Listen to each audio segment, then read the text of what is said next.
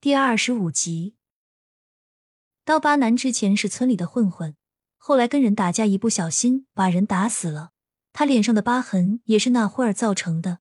后来他从号子里出来，总是会被各种人唾骂和嫌弃，一气之下就走上了贩卖人口的道路。好了，我尿完了。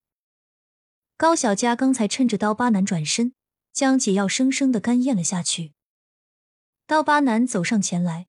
看到高小佳没有什么其他心思，也暂时放下戒备，将尿盆端到一旁，然后低声说道：“你在屋子里好好待着，别到处乱跑，要是跑丢了，我可不负责。”哦，我知道了。高小佳低着头，显得乖巧听话。一会儿功夫，门外又传来了敲门声。刀疤，是我。这次是一个女人的声音。听起来似乎四十岁的样子。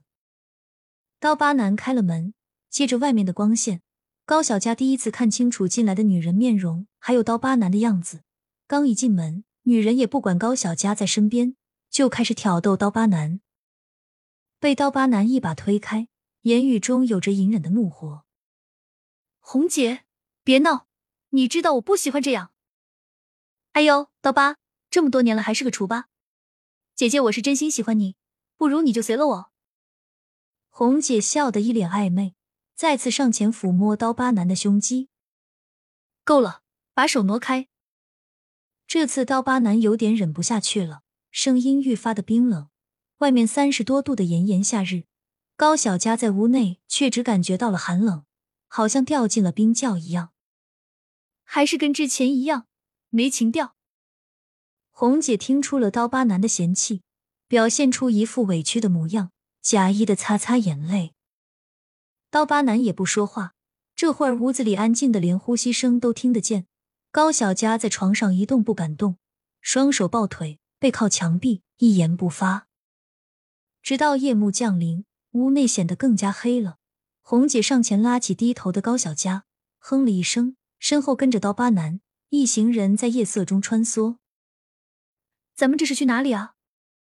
高小佳故意装作害怕的样子，询问道：“别废话，到了就知道了。”红姐对于高小佳没什么好语气，声音冷漠的说道。高小佳赶紧闭了嘴，用可怜兮兮的眼神看向刀疤男，希望能获得一些怜悯。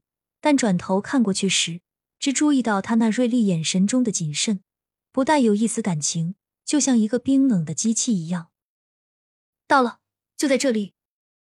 红姐突然停住了脚步，低声道：“刀疤男看了看四周，两个人都格外谨慎小心。高小佳就站在一旁，也不说话，装作什么事都没发生的样子，傻兮兮的站在原地。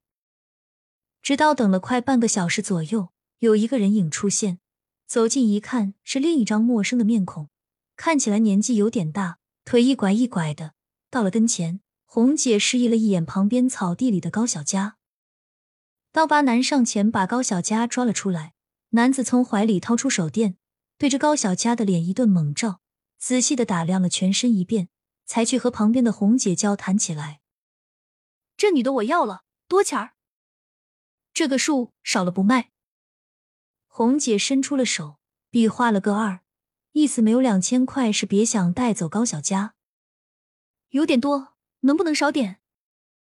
男子有点窘迫，他以为几百就行，身上钱不够。那不行，我们这可是个厨，你到哪里去找这么好的货色？现在条子抓得紧，你错过了可就没有了。红姐在一旁循循善诱，看到男子的表情有点松动，更加卖力的推销起高小佳来。你要知道，他屁股大一定能生，再加上年纪小，身子好，生娃后也好调理。你这是捡到了宝，知道吗？况且他还念过数十个字，你买回去面子里子都有了，不是一举两得吗？不得不说，红姐还是很懂男人心理的。做人贩子这么多年，她什么人没见过？那行吧，但你可要保证是个厨啊，要不我这钱花的不值当。男子狠狠心，一咬牙一跺脚，这件事就这么定下来了。高小佳在一旁竖起耳朵。仔细聆听，发现新来的男人竟然是买主，他居然已经被卖了。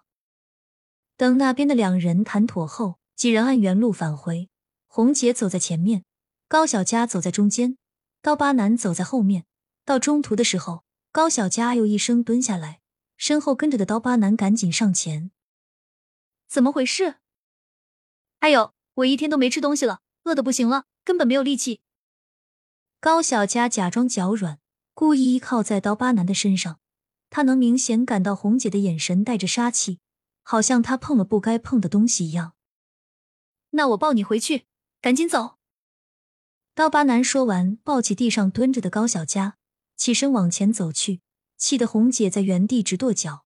见人越走越远，又急匆匆的追上去。刀疤男腿脚很快，也很稳，一边看着四周的情况，一边快步的向前走去。身后的红姐半天跟不上来，只能小跑了几步，拉住刀疤男的衣服，气喘吁吁的说道。你走那么快干嘛？害得我赶都赶不上，脚都走痛了。刀疤男只是转身看了红姐一眼，又继续抱着高小佳往前走，但明显能感觉到速度慢了下来。走了几公里后，刀疤男带高小佳进了一个村子，在一户人家门口停了下来，将他放下。刀疤男上前去敲门，咚咚咚，谁啊？我刀疤。里面的人听完名字后，立马开了门，是一个瘦瘦高高的男人，一脸胡子拉碴的，显得有点老。别急着关门，红姐在后面。看到男人想关门，刀疤男赶忙制止道：“门半掩着，等了十多分钟，红姐才气喘吁吁的推门进来，一看瘦高男也在，打了个招呼：‘柱子，你咋在这？’红姐，这不是有货吗？”柱子挠挠头，看到红姐后，脸就不自觉的红了起来，有点不好意思的解释道：“红姐指了指里屋，看到柱子点了头，心里这才有了谱。